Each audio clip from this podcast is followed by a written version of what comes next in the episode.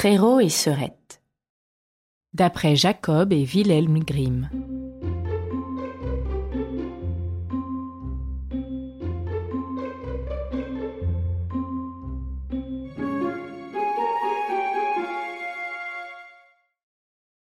Frérot prit sa sœurette par la main et dit Depuis que notre mère est morte, nous ne connaissons plus que le malheur.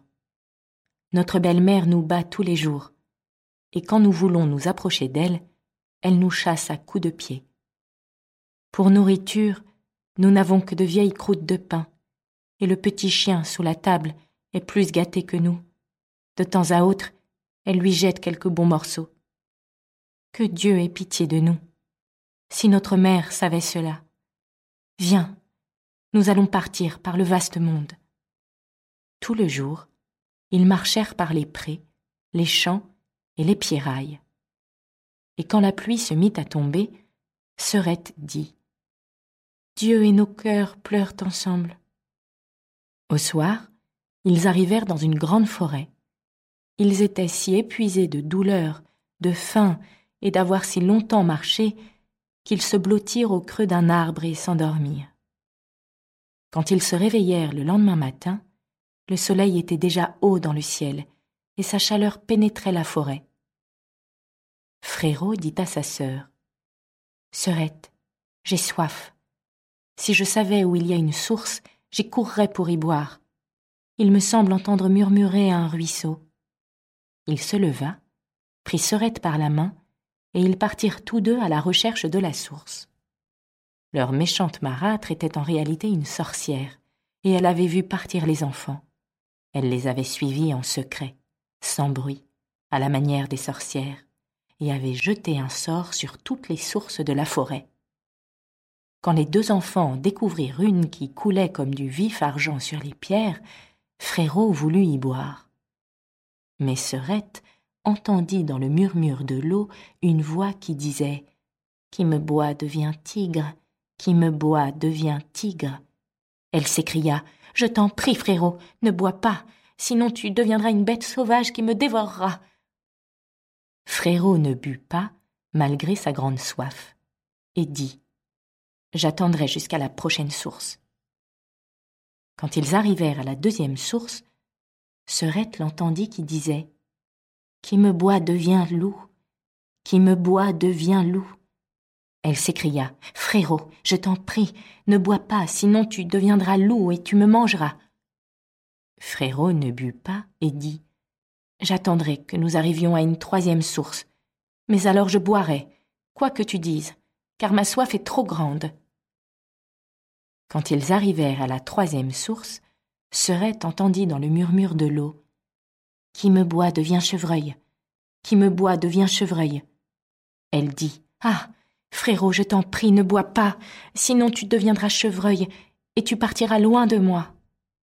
Mais déjà, Frérot s'était agenouillé au bord de la source. Déjà il s'était penché sur l'eau, et il buvait. Quand les premières gouttes touchèrent ses lèvres, il fut transformé en jeune chevreuil. Serette pleura sur le sort de Frérot, et le petit chevreuil pleura aussi, et s'allongea tristement auprès d'elle. Finalement, la petite fille dit Ne pleure pas, cher petit chevreuil, je ne t'abandonnerai jamais. Elle détacha sa jarretière d'or, la mit autour du cou du chevreuil, cueillit des joncs et en tressa une corde souple. Elle y attacha le petit animal et ils s'enfoncèrent toujours plus avant dans la forêt. Après avoir marché longtemps, longtemps, ils arrivèrent à une petite maison. La jeune fille regarda par la fenêtre, et voyant qu'elle était vide, elle se dit Nous pourrions y habiter? Elle ramassa des feuilles et de la mousse et installa une couche bien douce pour le chevreuil. Chaque matin, elle faisait cueillette de racines de baies et de noisettes pour elle et d'herbes tendres pour Frérot. Il la lui mangeait dans la main, était content et folâtrait autour d'elle. Le soir, quand Serette était fatiguée et avait dit sa prière, elle appuyait sa tête sur le dos du chevreuil. C'était un doux oreiller. Et s'endormait. Leur existence eût été merveilleuse si Frérot avait eu son apparence humaine. Pendant quelque temps, Ils vécurent ainsi dans la solitude. Il arriva que le roi du pays donna une grande chasse dans la forêt. On entendit le son des trompes, la voix des chiens et les joyeux appels des chasseurs à travers les arbres. Le petit chevreuil, à ce bruit, aurait bien voulu être de la fête. Je t'en prie, Serette, laisse-moi aller à la chasse, dit-il. Je n'y tiens plus. Il insista tant qu'elle finit par accepter. Mais, lui dit-elle, reviens ce soir sans faute. Par crainte des sauvages chasseurs, je fermerai ma porte. À ton retour, pour que je te reconnaisse, frappe et dis Serette, laisse-moi entrer. Si tu n'agis pas ainsi, je n'ouvrirai pas. Le petit chevreuil s'élança dehors, tout joyeux de se trouver en liberté. Le roi et ses chasseurs virent le joli petit animal, le poursuivirent, mais ne parvinrent pas à le rattraper. Chaque fois qu'il croyait le tenir, il sautait par-dessus les buissons et disparaissait. Quand vint le soir, il courut à la maison, frappa et dit Serette, laisse-moi entrer. La porte lui fut ouverte. Il entra et se reposa toute la nuit sur sa couche moelleuse. Le lendemain matin, la chasse recommença, et le petit chevreuil entendit le son des corps et les oh oh des chasseurs. Il ne put résister. Serette, ouvre, ouvre, il faut que je sorte, dit-il. Serette ouvrit et lui dit Mais ce soir, il faut que tu reviennes et que tu dises les mêmes mots qu'hier. Quand le roi et ses chasseurs revirent le petit chevreuil au collier d'or, ils le poursuivirent à nouveau. Mais il était trop rapide, trop agile. Cela dura toute la journée.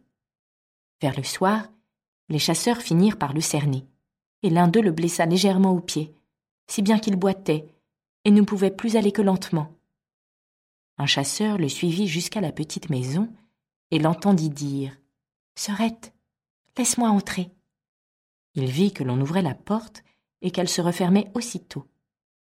Il enregistra cette scène dans sa mémoire, alla chercher le roi et lui raconta ce qu'il avait vu et entendu. Alors le roi dit Demain, nous chasserons encore. Serette avait été fort affligée de voir que son petit chevreuil était blessé. Elle épongea le sang qui coulait, mit des herbes sur la blessure et dit Va te coucher, cher petit chevreuil, pour que tu guérisses bien vite. La blessure était si insignifiante qu'au matin il ne s'en ressentait plus du tout. Quand il entendit de nouveau la chasse, il dit Je n'y tiens plus, il faut que j'y sois, ils ne m'auront pas. Serette pleura et dit Ils vont te tuer, et je serai seule dans la forêt, abandonnée de tous. Je ne te laisserai pas sortir. Alors je mourrai ici de tristesse, répondit le chevreuil. Quand j'entends le corps, j'ai l'impression que je vais bondir hors de mes sabots. Serette n'y pouvait plus rien.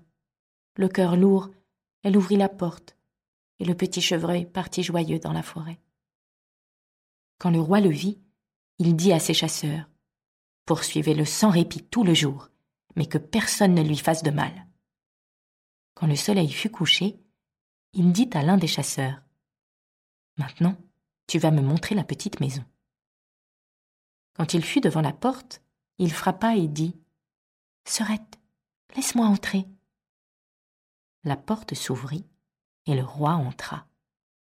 Il aperçut une jeune fille si belle qu'elle n'en avait jamais vu de pareille. Quand elle vit que ce n'était pas le chevreuil, mais un homme portant une couronne d'or sur la tête qui entrait, elle prit peur. Mais le roi la regardait avec amitié, lui tendit la main et dit Veux-tu venir à mon château et devenir ma femme Oh oui, répondit la jeune fille. Mais il faut que le chevreuil vienne avec moi. Je ne l'abandonnerai pas. Le roi dit Il restera avec toi aussi longtemps que tu vivras, et il ne manquera de rien. Au même instant, le chevreuil arriva.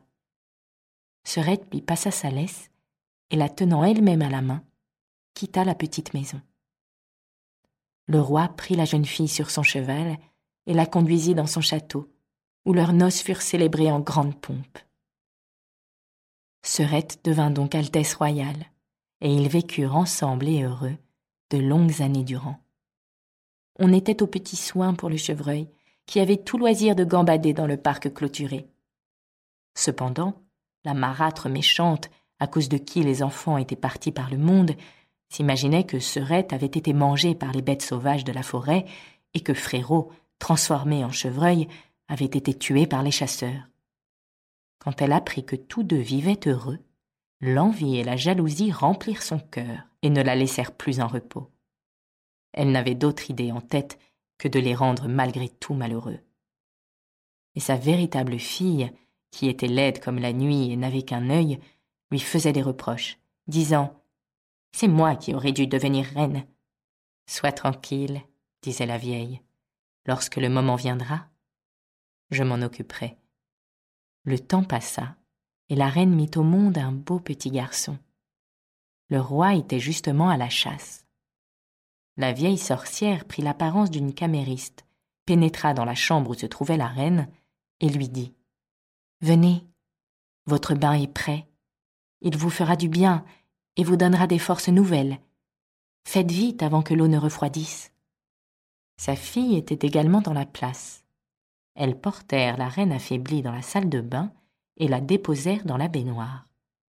Puis elles fermèrent la porte à clé et s'en allèrent. Dans la salle de bain, elles avaient allumé un feu d'enfer, pensant que la reine étoufferait rapidement.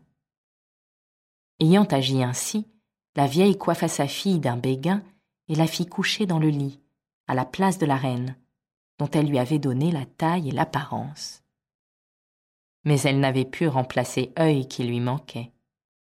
Pour que le roi ne s'en aperçût pas, elle lui ordonna de se coucher sur le côté où elle n'avait pas œil. Le soir, quand le roi revint et apprit qu'un fils lui était né, il se réjouit en son cœur et voulut se rendre auprès de sa chère épouse pour prendre de ses nouvelles. La vieille s'écria aussitôt. Prenez bien garde de laisser les rideaux tirés. La reine ne doit voir aucune lumière, elle doit se reposer le roi se retira. Il ne vit pas qu'une fausse reine était couchée dans le lit.